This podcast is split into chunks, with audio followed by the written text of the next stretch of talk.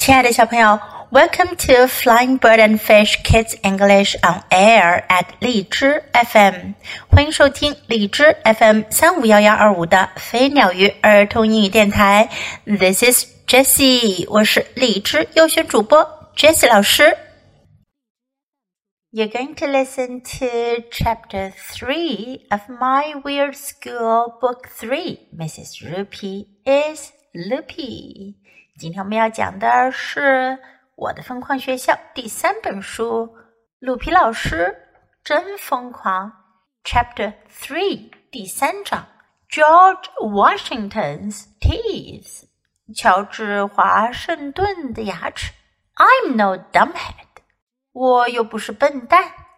My mom told me that George Washington had wooden teeth，妈妈告诉过我。乔治·华盛顿有着木头牙齿，so this army guy with the wig couldn't be George Washington unless he had wooden teeth。所以啊，这个戴着假发的军人如果没有木头牙齿，就不可能是乔治·华盛顿。If you are really George Washington, let's see your teeth, I said. 我说：“如果你真的是乔治·华盛顿的话，让我们看看你的牙齿。” The army guy with the wig reached into his pocket and pulled out a set of teeth. 那个戴着假发的军人把手伸进口袋里，拿出来一副牙齿。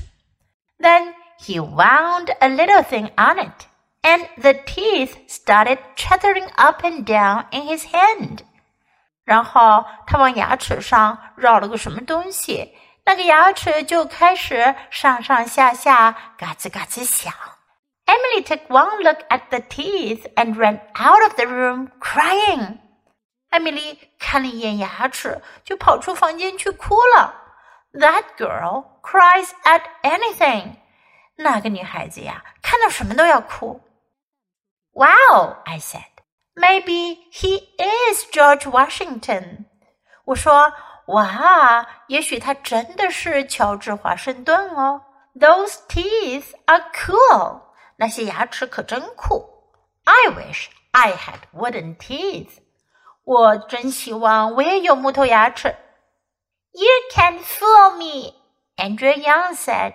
安德烈杨说：“你骗不了我。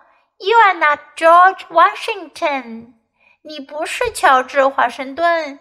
You are Mrs. Roopy, the new librarian, dressed up to look like George Washington。你是鲁皮老师，新的图书管理员。你只是打扮得像乔治·华盛顿而已。You're supposed to read stories to us and help us use the computers。你应该给我们读故事。帮助我们使用电脑。Computers? George Washington said, his forehead all wrinkly. 乔治华盛顿说：“电脑。”他的额头都皱到了一起。I don't know what you're talking about, young lady. 年轻的女士，我不知道你在说什么。This is the year 1790. 这是一七九零年。Computers haven't been invented yet. 还没有发明电脑呢。No matter what we said, the army guy with the wig insisted that he was really George Washington. 不管我们怎么说，那个戴着假发的军人都坚持说他就是真的乔治华盛顿。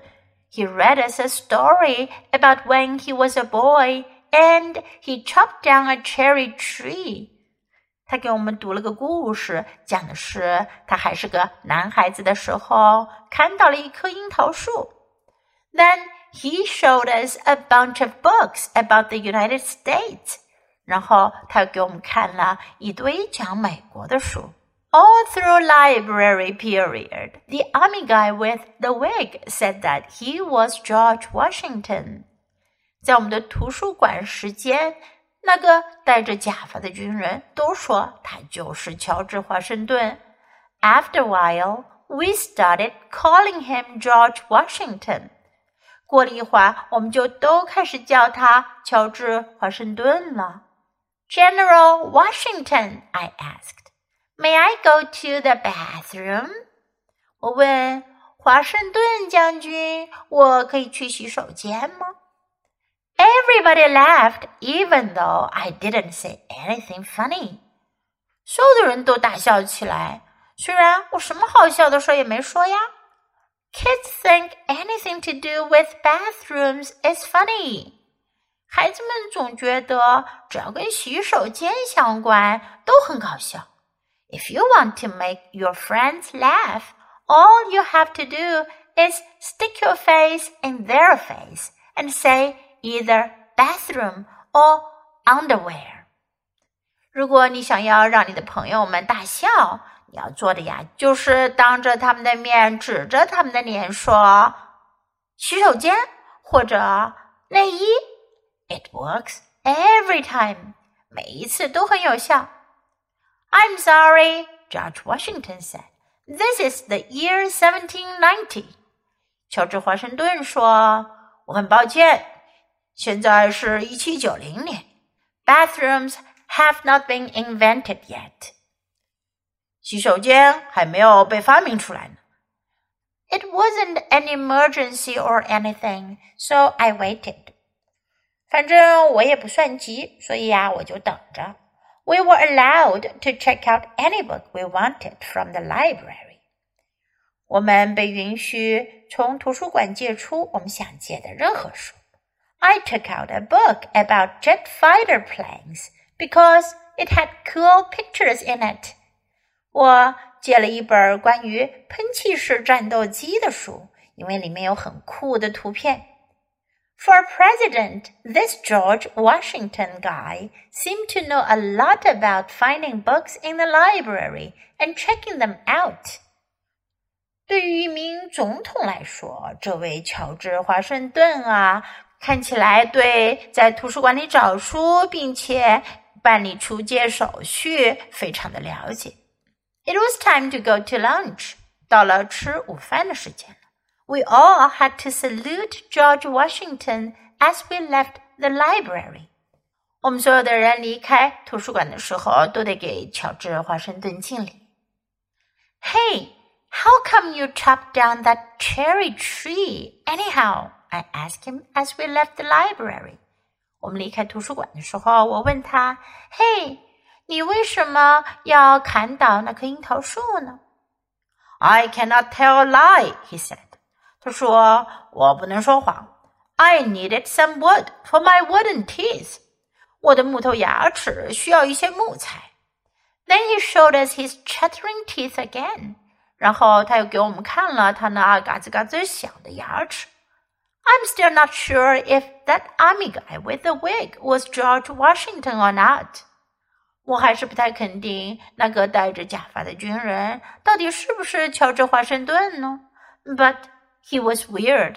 不过他真的是很奇怪。Now let's practice some sentences in the story. Let's see your teeth. 让我们看看你的牙齿。Let's see your teeth. Those teeth are cool. 这些牙齿很酷。Those teeth are cool. 牙齿 teeth，这指的是复数的牙齿，单个的牙齿怎么说？你们知道吗？对了，是 tooth，t o o t h，tooth。You can fool me，你骗不了我，你不能愚弄我。You can fool me。I don't know what you're talking about， 我不知道你在谈什么。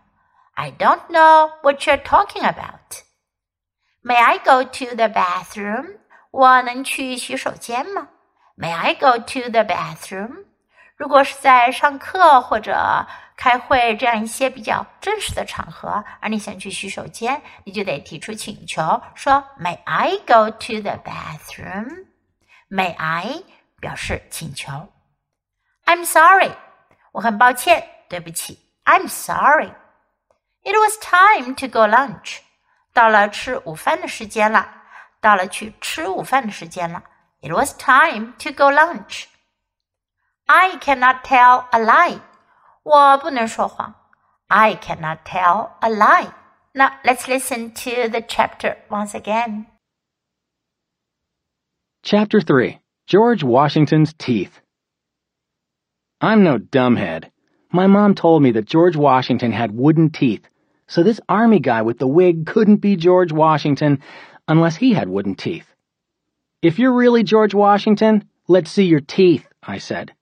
The army guy with the wig reached into his pocket and pulled out a set of teeth. Then he wound a little thing on it, and the teeth started chattering up and down in his hand. Emily took one look at the teeth and ran out of the room crying. That girl cries at anything. Wow, I said. Maybe he is George Washington. Those teeth are cool. I wish I had wooden teeth. You can't fool me, Andrea Young said. You're not George Washington. You're Mrs. Roopy, the new librarian, dressed up to look like George Washington. You're supposed to read stories to us and help us use the computers. Computers? George Washington said, his forehead all wrinkly. I don't know what you're talking about, young lady. This is the year 1790. Computers haven't been invented yet. No matter what we said, the army guy with the wig insisted that he was really George Washington. He read us a story about when he was a boy and he chopped down a cherry tree. Then he showed us a bunch of books about the United States. All through library period, the army guy with the wig said that he was George Washington. After a while, we started calling him George Washington. General Washington, I asked, may I go to the bathroom? Everybody laughed, even though I didn't say anything funny. Kids think anything to do with bathrooms is funny. If you want to make your friends laugh, all you have to do is stick your face in their face and say either bathroom or underwear. It works every time. I'm sorry, George Washington said. This is the year 1790. Bathrooms have not been invented yet.